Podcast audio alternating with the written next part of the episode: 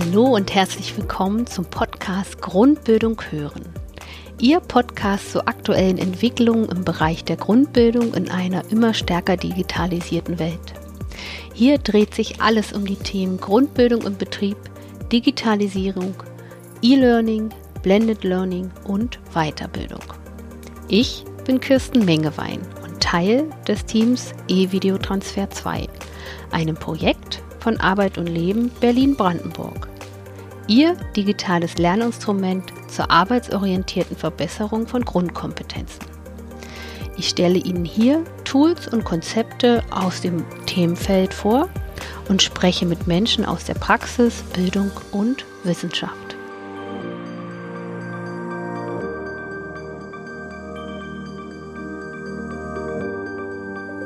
Wie muss Bildung in einer sich immer stärker digitalisierenden Welt aussehen?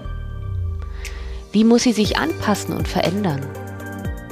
Gleichzeitig durchdringt die Digitalisierung bereits unsere Gesellschaft und die Bildungslandschaft und öffnet dadurch ganz neue Möglichkeiten. Ein Ort, wo genau dies erforscht und entwickelt wird, ist das Learning Lab. Lehrstuhl für Mediendidaktik und Wissensmanagement im Institut für Beruf und Weiterbildung der Fakultät für Bildungswissenschaft. In den Arbeitsgruppen Schule im digitalen Wandel, Hochschule digital, digitale Erwachsenenbildung sowie wissenschaftliche Weiterbildung wird die Zukunft des Lernens erkundet. Besonders interessiert uns von E-Videotransfer 2 natürlich der Schwerpunkt digitale Erwachsenenbildung des Learning Labs und wir konnten Miriam Mulders, die in diesem Team arbeitet, für ein Interview gewinnen. Miriam Mulders hat in Trier und Bochum Psychologie studiert und arbeitet seit Ende letzten Jahres in der AG Erwachsenenbildung im Learning Lab unter Professor Michael Kehres. Ihr Forschungsschwerpunkt ist zurzeit die Entwicklung digitaler Tools in der Berufsbildung und im Handwerk. Sie ist vor allem für die Projekte Handle VR und Soprima tätig. Und so sage ich herzlich willkommen. Hallo, vielen Dank für die Einladung.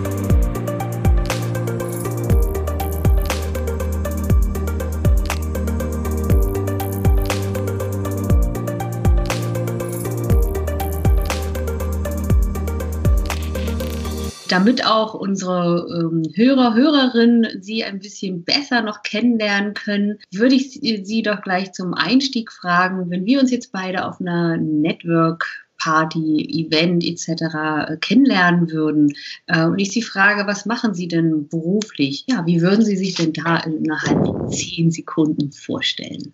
Ja, ich bin Psychologin und äh, ich arbeite am Learning Lab. Das Learning Lab, was ist das? Das äh, ist ein Akteur im Rahmen gestaltungsorientierter Bildungsforschung, der es sich zur Aufgabe gemacht hat, digitale Medien zu erforschen und wie diese sinnvoll zum Lernen und Lernen beitragen können. Im Namen Learning Lab steckt auch schon das Wort Lab, Labor. Ähm, wir arbeiten zwar jetzt nicht mit Stoffen und wie diese zusammenwirken, dennoch ist uns wichtig, dass wir einen Forschungsschwerpunkt haben und wir experimentieren mit digitalen Tools in der Praxis und versuchen daraus Gestaltungsempfehlungen zu entwickeln. Danke für die kurze Einführung. Ich würde jetzt da noch ein bisschen ähm, tiefer einsteigen. Auf Ihrer Homepage beschreiben Sie, dass es ein Ort ist, wo neue Wege des Lernens ausprobiert werden können. Sie haben es ja gerade auch noch mal kurz umrissen. Was kann ich mir denn ganz genau darunter vorstellen und was sind da auch so Ihre Erkenntnisse? Um eben solche neuen Wege des Lernens zu erproben. Bei unserem Learning Lab fest verankert das sogenannte Usability Labor. Da untersuchen, analysieren wir digitale Prototypen und da arbeiten wir zum Beispiel mit Techniken wie Eye-Tracking oder Beobachtungen über Einwegspiegel und über diesen, diese Techniken erhalten wir dann Optimierungspotenziale für eben solche digitalen Tools und leiten daraus äh, Handlungsempfehlungen ab. Und wenn Sie mich nach Erkenntnissen bei unserem Learning Lab äh, fragen, ist vielleicht eine der wichtigen, dass Technik nicht um der Technik willen geschehen sollte. Ähm, das heißt für uns, dass digitale Tools nicht immer per se besser sind als analoge, sondern sie müssen sinnvoll und mit vorheriger Planung ins didaktische Konzept eingearbeitet werden. Und das Learning Lab fragt halt in diesem Zusammenhang, wie solche neuen Wege des Lernens, digitale Tools konzipiert sein müssen, um Lernen und Lehren sinnvoll zu unterstützen und welche Bildungsanliegen mit digitalen Tools überhaupt adressiert werden können und sinnvoll sind oder eben auch nicht. Mhm. Danke für die Ausführung. Was meinen Sie denn, wo geht es denn hin mit den digitalen Medien? Ja, wie man an jeder Stelle merkt, äh, in den Medien ständig liest, ähm, durchzieht die Digitalisierung alle Fachgebiete und Lehrinhalte. Und auch in unserer Freizeit, in unserem Beruf äh, spielt die Digitalisierung eine immer größer werdende Rolle. Ähm, der Umgang mit digitalen Medien sollte aber nicht so verstanden werden, dass es eine dazukommende additive Kompetenz ist, für die man Extrakurse zum Beispiel zum Erstellen einer PowerPoint-Präsentation braucht, sondern man sollte Medienbildung eher integral verstehen. Ähm, das heißt, Grund, Kompetenzen der Grundbildung, also damit meine ich Lesen, Schreiben oder Rechnen, das sind elementare Fähigkeiten, die uns dazu befähigen, am Wissen einer Kultur partizipieren zu können. Und mit diesen Kompetenzen erschließen wir uns unser Wissen in der Umwelt. Ähm, und was sich durch die Digitalisierung verändert, ist eigentlich das Transportmedium. Das heißt, wir brauchen trotzdem diese grundlegenden Kompetenzen. Ich muss trotzdem mit Textsorten arbeiten können, mit Zahlen jonglieren können, Musik erkennen. Ähm, das äh, es hat sich einfach nur die Art und Weise verändert, wie Informationen produziert, bereitgestellt und disseminiert werden. Aber wie ich damit umgehe, das hat sich nicht verändert. Also was ich damit sagen will, zusammengefasst, ähm, ist, dass digitale Kompetenz nicht additiv verstanden werden sollte, sondern integral. Und es geht eben nicht darum, in ein bestehendes Curriculum jetzt noch eine zusätzliche Unterrichtseinheit zur Medienbildung einzubetten, sondern man sollte eher das gesamte Curriculum äh, hinsichtlich der Digitalisierung überarbeiten. Genau, denn unserer Meinung nach macht es äh, wenig Sinn, extra Kurse zur Medienbildung einzubetten, äh, sondern man sollte das immer im fachlichen und inhaltlichen Zusammenhang vermitteln. Mhm. Danke für die Ausführung. Das bringt mich zu meiner nächsten ähm, Frage. In, ich habe mich in der, in der, Vorbereitung so ein bisschen auf Ihrer Internetpräsenz ähm, ja, umgeschaut und da gibt es so einen tollen Imagefilm zum Learning Lab. Und da hat ähm, Ihr Kollege Dr. Tobias Holtershof ähm, gesagt, dass äh, für ihn das Lernen äh, der Prototyp für Innovation und Veränderung ist. Ähm, wie gelingt Ihnen das denn genau im Learning Lab? Genau, also ohne Lernen kann es keine Innovation geben. Lernen bedeutet immer ein Prozess der Fortbewegung und nicht des Stillstands. Und das versuchen wir auch am Learning Lab zu beherzigen. Ähm, wir arbeiten viel in Projekten ähm, und erarbeiten in diesen Projekten digitale Prototypen, die wir ständig weiterentwickeln und äh, von den Nutzenden evaluieren lassen. Und natürlich entwickeln wir uns auch in unserer Expertise, in unseren Erfahrungen weiter. Und ähm, diese tragen wir dann natürlich dann auch in Folgeprojekte weiter, um eben einen langfristigen und nachhaltigen Transfer in die Praxis äh, sicherstellen zu können. Mhm. Danke. Sie tragen ja mit unterschiedlichen Einrichtungen von der Schule über Bildungseinrichtungen bis hin zu Unternehmen dazu bei, dass mediengestütztes Lernen ähm, und Unterrichten Einzug in die Lernwelt ähm, erfährt. Was sind denn da gute Punkte oder überhaupt Punkte des Gelings und was, ja, was trägt da Ihrer Meinung nach dazu bei? Zu Gelingensbedingungen bezüglich digitaler Tools gehört sicherlich, dass ein äh, digitales Medium immer eine Relevanz für die Praxis haben muss. Es darf nicht nur eine nette Herumspielerei, ein nettes Add-on sein, sondern es muss ein konkretes Bildungssetting in irgendeiner Art und Weise verbessern. Zum Beispiel arbeiten wir in einem Projekt mit äh, Fahrzeuglackierern zusammen und wir nutzen da virtuelle Realität als digitales Medium dazu, den Auszubildenden zum Fahrzeuglackierer oder Fahrzeuglackiererin zu häufigerem und intensiverem Üben zu verhelfen, da das in der Realität nur wenig möglich ist. Weitere Gelingensbedingungen digitaler Prototypen oder digitaler Tools sind sicherlich, dass diese auf dessen Nutzende abgestimmt sein sollten. Ähm, da führen wir meistens auch immer große Nutzer- und Bedarfsanalysen durch, zum Beispiel im Projekt ELIF, was mit der VRS zusammen stattgefunden hat. Und äh, was auch noch eine Gelingensbedingung ist, ist sicherlich, dass das digitale Tool äh, nachhaltig sein sollte. Das heißt, auch den Neuigkeitseffekt überstehen sollte. Und zu Ihrer zweiten Frage, ähm, welche Faktoren dazu beitragen, dass digitale Tools angenommen werden oder sinnvoll eingebettet werden, ist sicherlich, dass diese digitalen Prototypen in verschiedenen Iterationen immer überarbeitet werden, dass regelmäßig Evaluationen stattfinden und dass man auch den Transfer in die Praxis überprüft und da zum Beispiel auf Stolpersteine bei der Implementation achtet. Also zum Beispiel, wenn wir nochmal bei dem Projekt mit den Fahrzeuglackierern schauen, dass äh, zum Beispiel sich kleinere Betriebe sich solche Technologien wie virtuelle Realitäten gar nicht leisten können.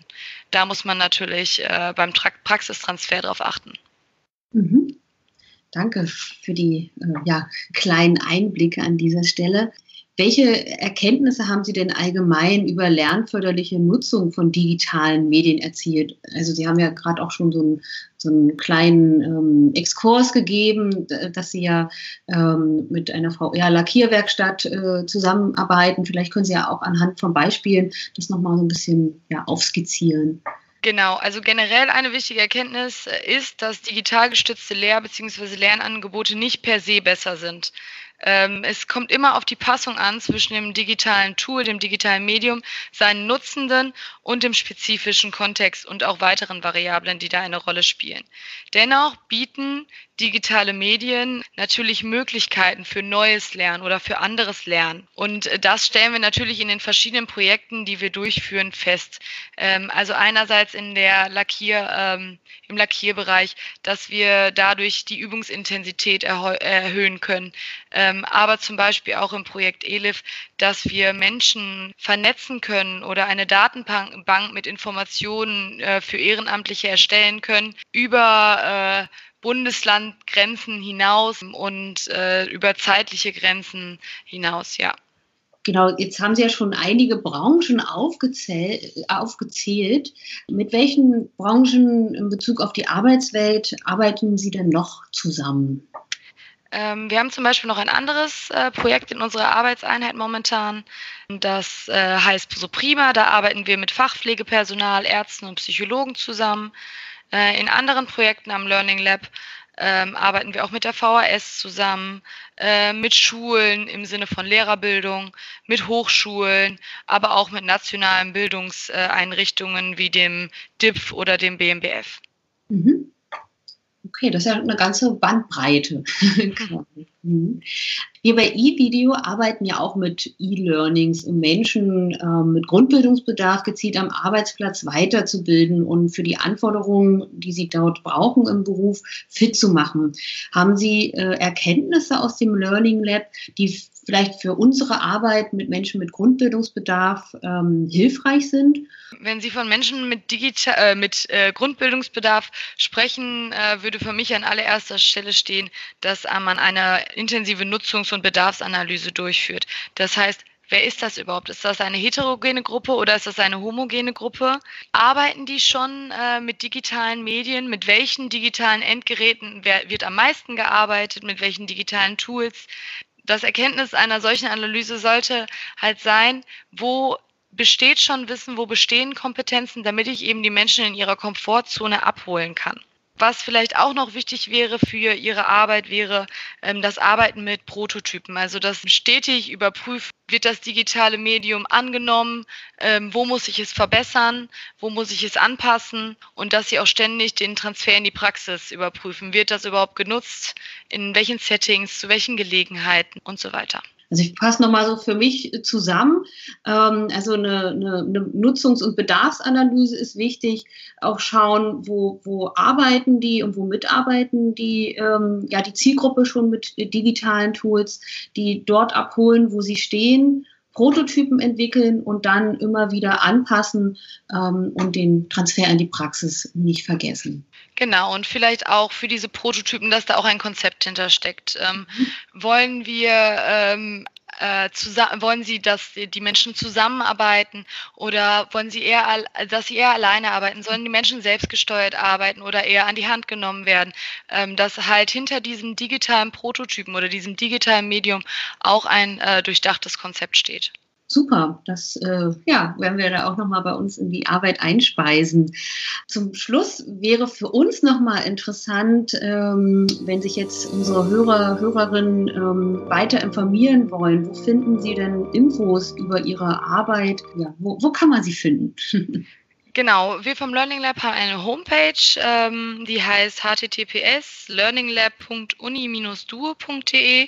Ähm, dort berichten wir regelmäßig über Neuigkeiten, ähm, was unsere Projekte angeht und auch unser Team. Ja, dann äh, danke ich Ihnen für die Zeit, die Sie mitgebracht haben und für Ihre ähm, ja, umfassenden und sehr interessanten Ausführungen. Und ich denke, ähm, unsere Hörer, Hörerinnen können da viel für sich und ihre Arbeit mitnehmen. Vielen Dank. Gerne. Und viel Erfolg natürlich auch für Sie. Dankeschön. Wenn Ihnen der Podcast gefällt, würden wir uns freuen, wenn Sie uns abonnieren und uns natürlich weiterempfehlen.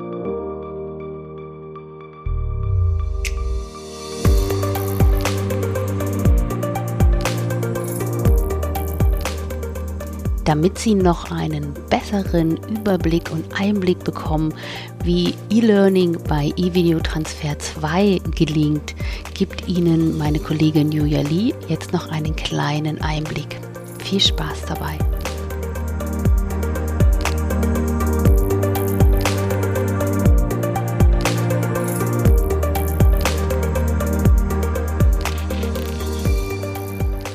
Guten Tag, mein Name ist Julia Lee ich arbeite für den Verein Arbeit und Leben Berlin-Brandenburg im Bereich E-Learning und digitale Entwicklung.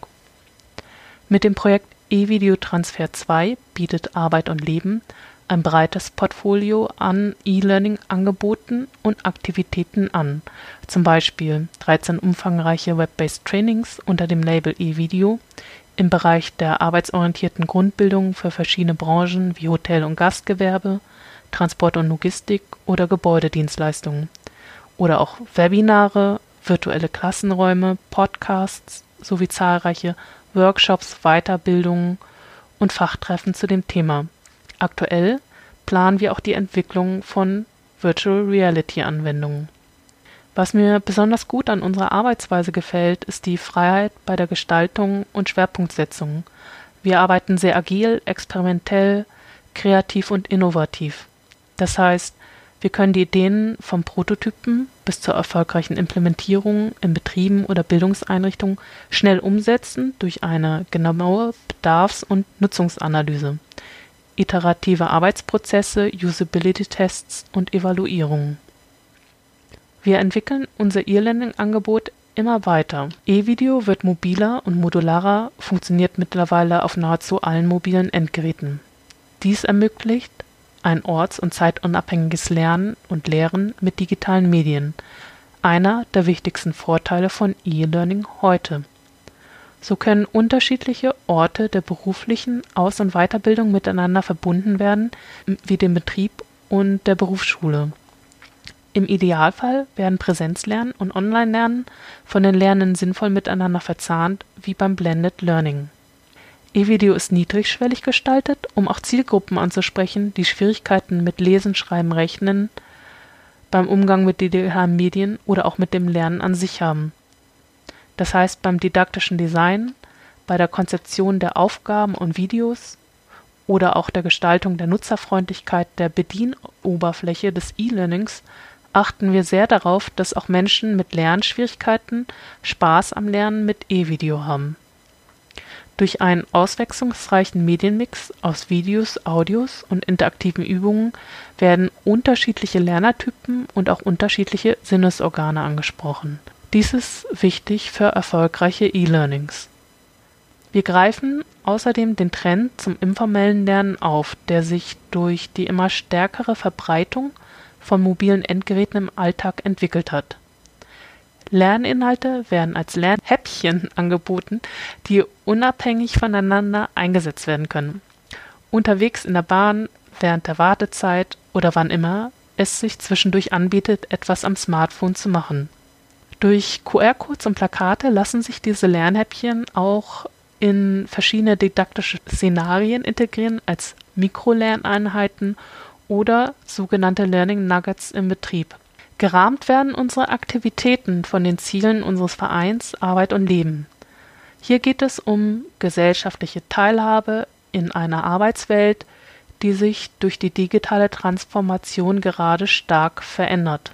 Aus diesem Grund macht mir die Arbeit besonders viel Spaß, da ich das Gefühl habe, etwas Sinnvolles zu tun. Und in diesem Sinne wünsche ich Ihnen viel Spaß beim Ausprobieren mit E-Video und unseren anderen digitalen Lehr- und Lernangeboten. Tschüss.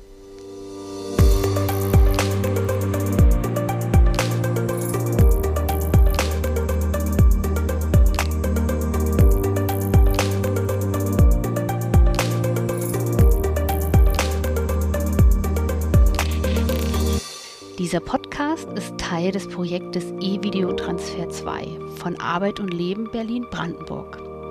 Es wird gefördert im Rahmen der nationalen Dekade für Alphabetisierung unter dem Förderkennzeichen W145700 mit Mitteln des BMBF.